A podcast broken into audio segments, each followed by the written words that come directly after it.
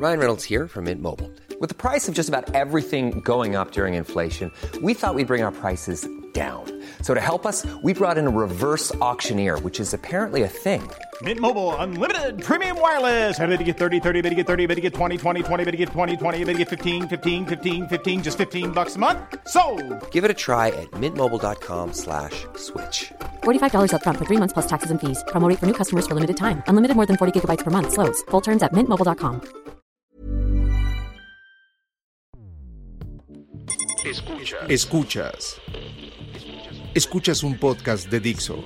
Escuchas Fuera de la Caja con Macario Esquetino.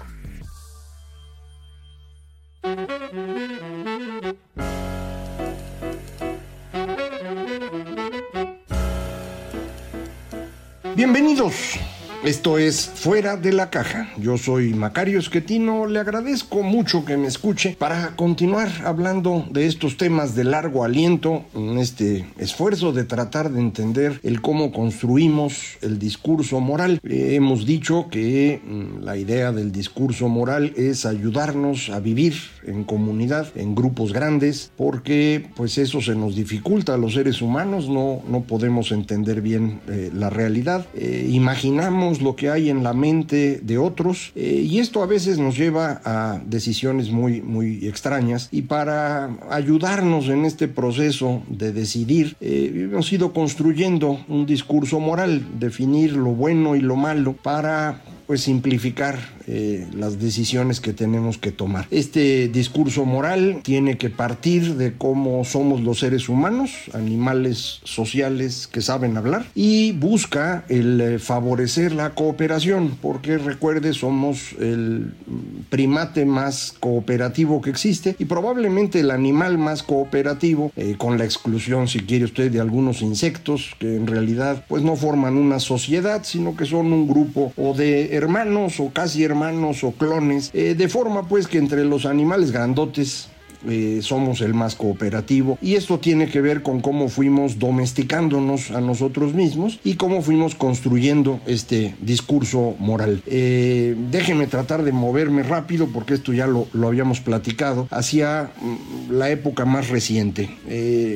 Recuerde usted, habíamos construido los seres humanos hace 4.000 o 5.000 años una especie de estructura cuadriculada en donde pues verticalmente nos dividíamos por familias, los López, los Yáñez, los Hernández y horizontalmente por niveles, que si quiere usted traerlo a términos actuales, por clase social. Y así funcionamos hasta que se nos ocurrió hace 4.000 años inventar la idea de la esclavitud y esto eh, nos permitió que el nivel más bajo de la estructura fuese esclavos que trabajaban para el resto de los eh, individuos y estos eh, esclavos pues eh, no se dividían por familia propiamente hablando, digamos que era un bloque homogéneo. Mm, se compraban y se vendían, podía ser de su familia una persona y luego de otra familia. En, términos de nuestra moral actual eso es impensable, pero así funcionamos durante un tiempo. Eh, ¿Cuándo cambia esto? Pues en Occidente cambia con eh, la llegada del cristianismo, que es una religión que ofrece la idea de que todos eh, debemos ser aceptados de forma similar, todos somos iguales. Eh, no todos, todos, todos, pero sí todos los que son cristianos. Y esto rompe con esta estructura que estábamos utilizando. Y esta ruptura no ocurre por pura suerte. Dice Joe Henrich, esto fue un programa, un programa de, de, desarrollo social o de ingeniería social de la iglesia que tenía como objetivo sustituir al imperio romano. Recuerde usted que la estructura de la Iglesia Católica es en el fondo la estructura del Imperio Romano de Occidente. Eh, por eso se llaman obispos, eh, episcopos, los que vigilan, eh, supervisores, digamos, que ocupan parroquias o las sedes de episcopales, incluso en inglés esa sede episcopal se llama sí, que es eh, el que está observando, el que, el que es supervisor de la región. Eh, pero para que esto, esta nueva estructura pudiera funcionar bien, era indispensable acabar con las viejas familias romanas. Y la forma como esto se hace es construyendo una idea diferente de familia. Que es la familia nuclear, la que hoy tenemos en Occidente de manera general. Eh, había que romper con las estructuras de estas familias extendidas y esto se logra hablando de una eh, nueva forma familiar en la cual pues se casan las personas y se van a vivir lejos de la familia original, tienen sus hijos, controlan su herencia, se puede heredar a, las mujeres a diferencia de lo que ocurrió mucho tiempo en el Imperio Romano. Eh, se evita que haya casamientos entre primos, entre, eh, por ejemplo, con la viuda del hermano, cosa perfectamente normal en, las sociedades distintas a la cristiana, eh, aun cuando la idea del incesto parece ser un universal humano y, nos parece repugnante, no debe haber eh, relaciones eh, sexuales entre padres, hijos, hermanos, la extensión de este concepto a los primos, a las viudas o viudos cercanos, eso es una idea cristiana y sirve para romper con la estructura familiar del imperio romano. Al romper esta estructura familiar, lo que vamos a construir es una estructura que ya no es cuadriculada, ya no son familias de manera vertical y eh, niveles, digamos, de forma horizontal, sino que únicamente quedan los niveles. Las familias desaparecen. No es que desaparezca la familia, desaparecen en términos de la estructura social. Ya no nos organizamos por los López, los Yáñez y los Hernández, eh, sino pues hay los que tienen propiedades, los aristócratas, los que se ganan la vida haciendo un trabajo manual y los que trabajan en las tierras de los aristócratas. Eh, estos tres niveles es como va a funcionar en esencia eh, eh, Europa durante pues casi 10 siglos, hasta que viene con las nuevas ideas diseminadas por la imprenta, viene la discusión de, bueno, cuál es la forma adecuada de entender a Dios, eh, nos enfrentamos en las guerras religiosas y esto pues acaba eh, destruyendo esta estructura para darnos como resultado eh, una estructura muy parecida, pero en la cual el segmento medio es el más grande. Los aristócratas se van haciendo chiquitos hasta que comentábamos la Primera Guerra Mundial los desaparece por completo, la parte de en medio, los artesanos, la gente que vive en ciudades se vuelve cada vez más importante y los eh, campesinos, los peones, los que trabajaban con las tierras de, estas eh, aristócratas, pues también se hacen cada vez menos importantes en términos políticos. Ese proceso es el que deberíamos llamar capitalismo porque es el momento en el cual rompemos con la estructura tradicional eh, de la economía humana, en la cual vivíamos de la producción agrícola o agropecuaria, y nos movemos a una producción centrada en las ciudades, que tiene que ver con el uso de herramientas y eh, capital humano para producir cada vez más riqueza. Esto es lo que logramos en los últimos 500 años en particular. Viene desde antes, pero es cuando da, digamos, el, gran movimiento. Esto nos lleva a una forma de vida diferente a la anterior.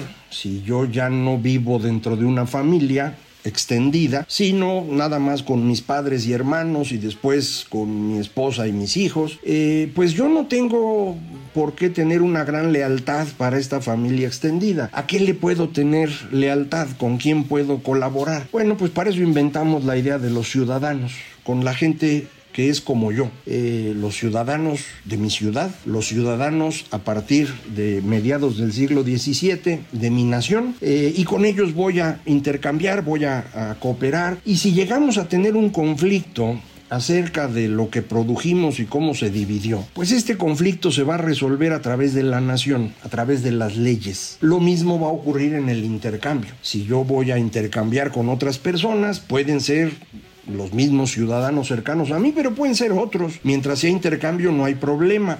Ahí el problema puede ocurrir cuando yo intercambio una cosa que realmente no era mía. Eh, este es el problema del que habíamos hablado ya. ¿Cómo se resuelve? También con leyes. Esto es una idea totalmente moderna y por moderna quiero decir del siglo XVII para acá, eh, fundamentalmente desarrollada después del siglo XVIII, siglo XIX, XX hasta el día de hoy. Bueno, eso lo vamos a platicar después. Vamos a tener nuestras relaciones con los demás basado en la confianza propia de la ciudadanía de una nación que cuando llega a tener un conflicto se va a las cortes y ahí se resuelve. Esto no necesariamente es eh, general, esto es, eh, digamos, el núcleo de la idea occidental. Lo puede usted ver funcionando muy bien en una buena parte de Europa, en Estados Unidos, pero cuando llega usted a América Latina no lo ve funcionar igual de bien. ¿Se acuerda que aquí el Estado de Derecho no se nos da? ¿Qué quiere decir eso? Quiere decir que están conviviendo en América Latina dos formas distintas de ver el mundo, dos moralidades, la occidental, acabamos de describir, y otra propia del periodo anterior donde tenía yo mi cuadrícula. Y entonces en esta cuadrícula mi familia extendida es más confiable que el resto de la ciudadanía. Eh, así que pues yo de preferencia hago mis negocios, mis intercambios, mi cooperación con mi familia. Y cuando tengo un conflicto se resuelve al interior de la familia o se resuelve en un conflicto entre familias. Eh, esta es la manera eh, con la cual funcionan estructuras antiguas digámoslo así, en muchas partes del mundo. La más conocida, más famosa por las películas y novelas es la mafia. La mafia es eso, es una estructura familiar que resuelve los conflictos por encima de las leyes. La existencia de este tipo de estructuras hace que la visión moderna no pueda generalizarse y en consecuencia no se tienen todas las ventajas de la visión moderna. A cambio, podría usted decir, se mantienen ventajas de la visión anterior.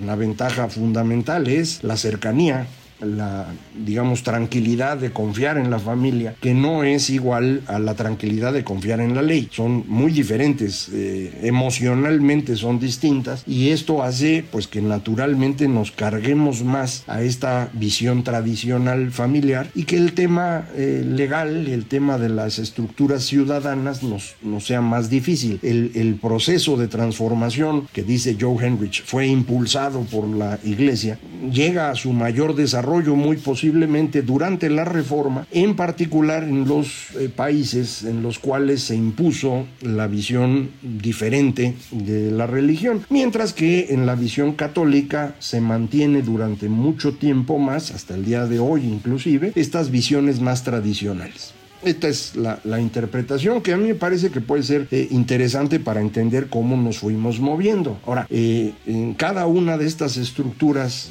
estos discursos morales, vamos a mantener algunas ideas que vienen con nosotros desde el principio de los tiempos, eh, ideas que nosotros acostumbramos llamar mitologías. Hay un autor, Witzel, que tiene la hipótesis de que construimos una gran mitología en el espacio que él llama Laurasia, utilizando no sé si usted recuerda cuando se van haciendo los continentes actuales, el mundo, toda la Tierra estaba unida en un solo gran continente que se llama Pangea y luego se divide en dos, uno grandote al norte que se llama Laurasia y otro más pequeño al sur que se llama Gondwana. Bueno, este de, del norte, Laurasia, es el, estos dos nombres son los que él utiliza para definir las dos grandes corrientes mitológicas en el mundo. Una que ocurre en toda la parte del norte de África, Europa y Asia, y la otra en algunas partes del sur de Asia eh, y Oceanía. Eh, puesto que los seres humanos se mueven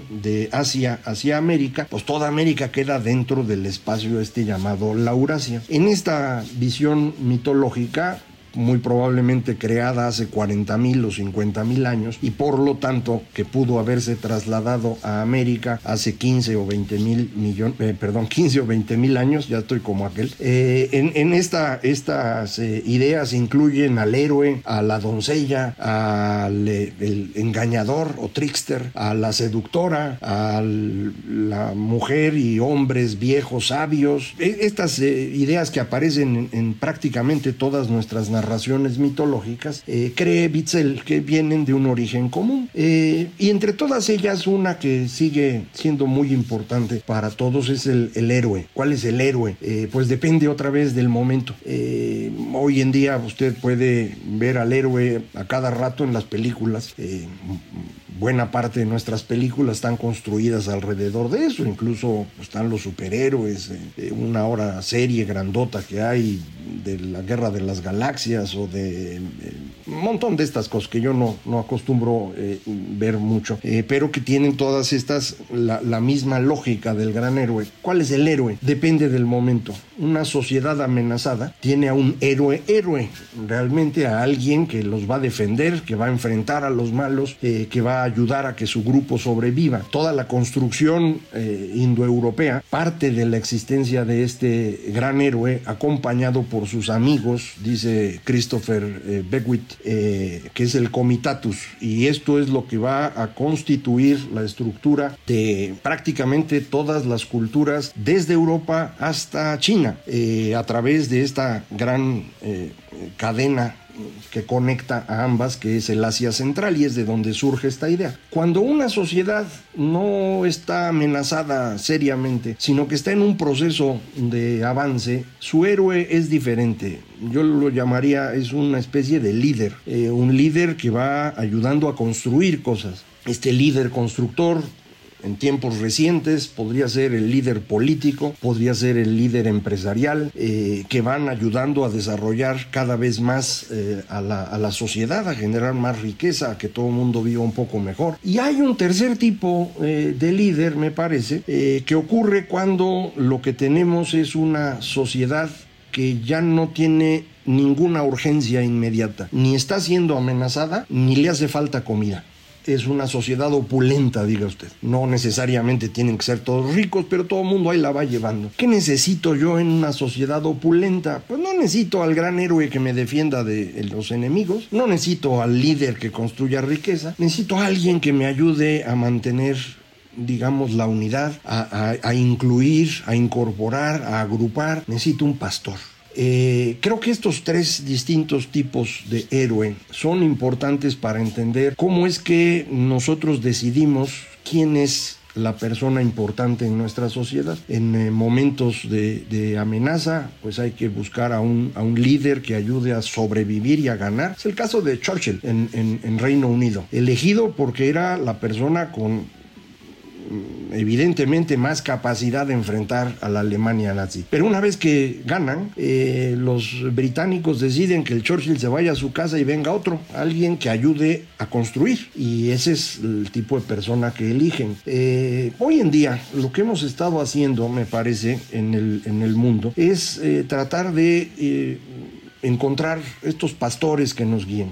sin embargo, dada la disparidad de ideas que estamos teniendo y el nacimiento de una nueva moralidad, esta nueva moralidad es en el fondo una amenaza. De manera pues que necesitamos a un personaje que simultáneamente sea una especie de pastor y de líder perdón, de pastor y de héroe, no líder precisamente, porque no queremos construir nada, queremos enfrentar, pero queremos enfrentar agrupados de alguna manera. Esta combinación es la que creo que... Eh, se puede eh, identificar con los eh, líderes que llamamos hoy populistas, un tipo de personajes que basan su popularidad en un carisma particular no es porque sean capaces de construir nada, es porque son atractivos y parece que pueden mantener unificado a un grupo lo suficientemente grande como para ganar la gran disputa por la nueva moralidad. Eh, ¿Cómo es esta nueva moralidad?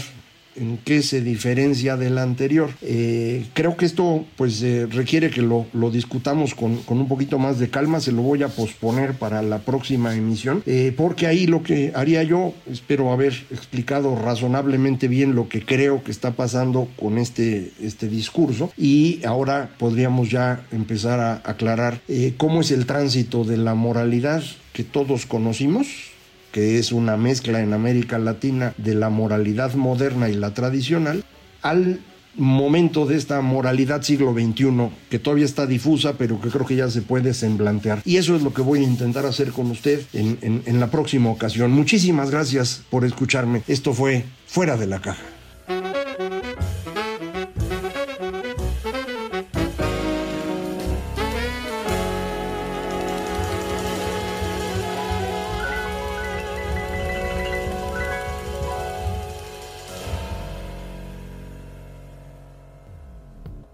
Dixo presentó Fuera de la caja con Macario Esquetino.